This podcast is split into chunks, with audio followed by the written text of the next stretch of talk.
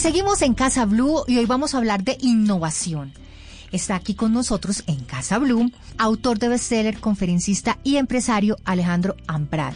Él se ha establecido como un verdadero referente en el tema de la innovación estratégica a nivel eh, de Hispanoamérica, porque además uno de sus libros es bestseller, lleva cuarta edición en España, el libro que se llama El secreto de la innovación. Alejandro, bienvenido a Casa Blue. Patricia, gracias por esta invitación tan especial. Yo feliz de estar aquí. Alejandro, ¿qué significa innovación? Y, y yo quiero plantearlo desde un aspecto casi que global, porque no solamente para los empresarios, no solamente para las personas que tienen un negocio, yo creo que en la vida cotidiana, en la pareja, en su relación con sus hijos, en su trabajo, la innovación es algo que es clave para que podamos dar un pasito más allá. Así es, para todos la innovación se ha convertido en una obligación. Vivimos en un mundo donde hay abundancia de absolutamente todo, tú sabes, de productos, de servicios, pero también hay abundancia de profesionales y de trabajadores. Así que alguien que se gradúe hoy de administración de empresas, de derecho, de medicina, de cualquier carrera, tiene que preocuparse por innovar, tiene que atreverse a hacer las cosas de forma diferente, porque si no, va a ser uno más. Entonces depende de nosotros prepararnos y entender que la innovación es fundamental en este mundo en que vivimos, conectado, globalizado, y que la innovación sobre todo es la forma de resolver problemas que nadie ha resuelto la semilla de la innovación no son las ideas, no es la creatividad, son los problemas. Los problemas. Y yo leí algo que me llamó mucho la atención porque usted dice algo así como que, que los problemas eh, no son problemas, sino que son oportunidades de dinero y de negocios, que hay que convertir esos problemas en dinero. ¿Cómo se hace? Así es, cada, cada nuevo problema que surge, que nadie ha podido solucionar, es una oportunidad para que nosotros le demos una solución innovadora. Y cuando le solucionamos un problema a alguien, pues nos van a pagar por eso, ya sea con un producto, con un servicio o de cualquier forma, nos van a pagar. Y si nadie más puede solucionar ese problema, porque al ser mi solución innovadora, pues es nueva, la tengo yo solo, por lo menos por ahora, voy a poder cobrar muchísimo mejor. Alejandro, pero yo creo que las personas dicen, pero yo qué me voy a inventar, por Dios, si ya todo está inventado en una era donde ya todo está escrito, donde ya todo está, ya, ya hay de todo. ¿Qué me voy a inventar yo? Patricia, ¿cuántos? Ese es cierto, es que inventa. ¿No, no, no, has escuchado ese dicho? ¿Qué inventa? ¿Qué inventa? ¿Hace cuánto vienes escuchando eso de que, que voy a inventar Toda la yo? vida. Bueno, ¿no se han inventado cosas a lo largo de tu vida? claro, Bueno, muchas. ahí está. Eh, todos los días surgen nuevos problemas. Mientras surjan nuevos problemas, hay oportunidades de innovar. Entonces no hay que pensar en la idea, en qué me voy a inventar, sino en qué nuevo problema ha surgido que pueda solucionar. Y ahora estamos en un momento, un momento post-crisis, bueno, estamos viviendo otras nuevas crisis mundiales donde surgen un montón de nuevos problemas. Y si somos capaces de empezar a verlos como bonitos, no como feos, porque siempre vemos los problemas como algo harto, feo, Siempre. Pues vamos a tener oportunidades para solucionarlos y para innovar. ¿Cuál es la clave del éxito a través de la innovación?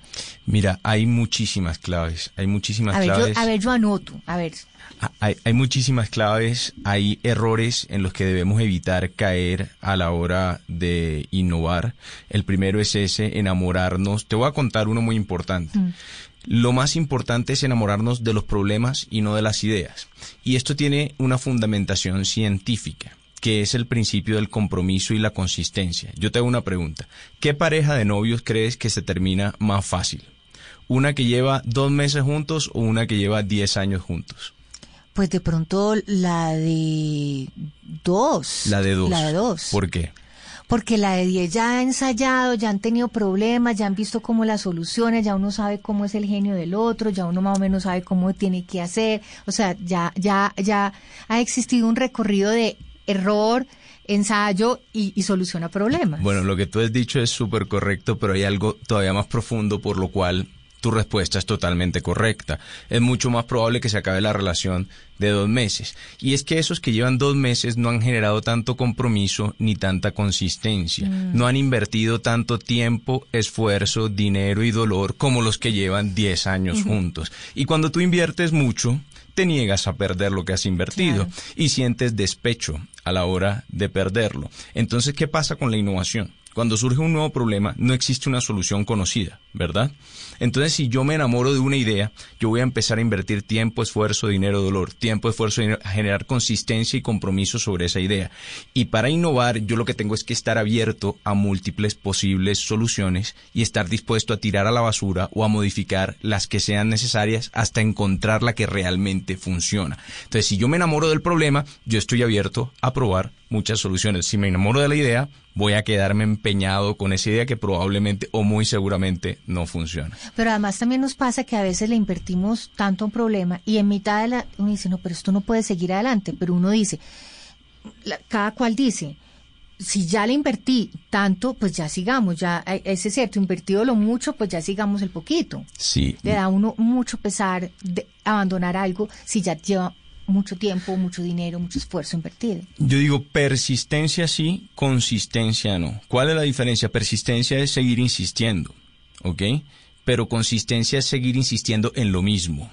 Si yo voy a seguir insistiendo y ya veo que esta solución no me funciona, yo tengo que estar dispuesto a modificarla un poquito. No me puedo enamorar de la solución inicial porque casi ninguna solución inicial es la que funciona cuando hablamos de innovación. Entonces hay que ser persistente más no consistente. Alejo, yo quiero que hablemos de una innovación que usted eh, creó en plena pandemia, que es el tema de la ganadería. O sea, no tiene nada que ver con Casa Blue, pero de verdad que es que me parece increíble eh, es, esa aplicación y el servicio que está prestando a la cantidad de personas que están en el campo y que necesitan vender y comprar ganado. Patricia, ¿Cómo fue eso? ¿Cómo fue eso? Eh, esto fue toda una historia porque nuestra empresa, no sé cuánto tiempo tengo para contar la historia, pero nuestra empresa se dedica a eh, las conferencias, ¿no? Nosotros somos Mentes a la Carta, una plataforma con más de 5.000 conferencistas de 33 países del mundo y estábamos teniendo nuestro mejor año en febrero de 2020, cuando de repente confinamiento total. Nos cancelaron absolutamente todas las conferencias de todos los conferencistas en todos los países y todos a encerrarnos. Entonces ahí vino un nuevo problema que nosotros empezamos a afrontar de muchas formas, una de ellas con las conferencias virtuales que no son lo mismo y yo estoy feliz de que hayamos vuelto a la presencialidad, pero nosotros empezamos a desarrollar tecnologías para hacer estas conferencias virtuales. Imagínate que nos vio una subasta ganadera cuando nosotros estábamos transmitiendo uno de estos webinars y nos llamaron y nos dijeron, ¿será que ustedes pueden desarrollar una tecnología parecida a esa para nosotros? Yo, ¿cómo así? No es que no podemos hacer la subasta, no puede ir a la gente a pujar por el, no podían hacer absolutamente nada. Y nosotros en ese momento le decíamos absolutamente sí a todo. Entonces, Como buen comerciante. Así es. Uno le dice sí a todo. Así es. Donde hay un problema hay una oportunidad de innovar. Ellos tenían un problema, desarrollamos una solución buenísima en tiempo real, aparecía el ganado en video, el martillo anunciando las pujas, las pujas en digital y las subastas empezaron a vender más con nuestra tecnología, porque es más fácil dar clic con un dedo y no moverte desde la casa y hay más gente conectada que la que una subasta que levantar la mano. Entonces el ganado se empezó a vender más rápido, más caro, los ganaderos empezaron a ahorrar dinero porque no tenían muchas veces que transportar tanto a, a los lotes de ganado y nosotros a partir de eso nos dimos cuenta de que probablemente hay una solución para no reemplazar las subastas, porque subastas siempre habrá, pero para ganaderos en zonas donde no hay subastas, incluso en zonas donde hay subastas funciona. Y es una aplicación móvil donde cualquier ganadero desde su finca puede grabar su lote de ganado, subirlo, poner toda la información, el lugar donde está, y los ganaderos compradores pueden entrar, se llama SEF Mercado Ganadero, la pueden bajar en eh, Google, todavía no está en, en Apple, pero también pueden entrar a la página web SEF Mercado Ganadero, ven el video y registran su finca y saben a cuánta distancia está el Tinder. Leí que era como un Tinder, pero para ganadería. Es un Tinder para ganadería y ahí puedes encontrar ganado de todo tipo en todas partes de Colombia. Ya la gente está empezando a subir también otros animales, caballos, búfalos, cerdos, de todo están vendiendo a través de la aplicación. Increíble. Y ellos entran a negociar ahí directamente. Alejo, hablemos de estas habilidades blandas y de esa plataforma que existe donde las personas se pueden capacitar en eh, mm, eh, comunicación, en todas esas habilidades blandas que no le enseñan a las personas en las universidades ni en las escuelas, pero que son tan importantes en la vida profesional. Convencer, por ejemplo, por ejemplo persuasión. Persuadir, aprender a comer, que estábamos hablando ahora, aprender a vender, aprender a comunicar, aprender a liderar, a trabajar en equipo.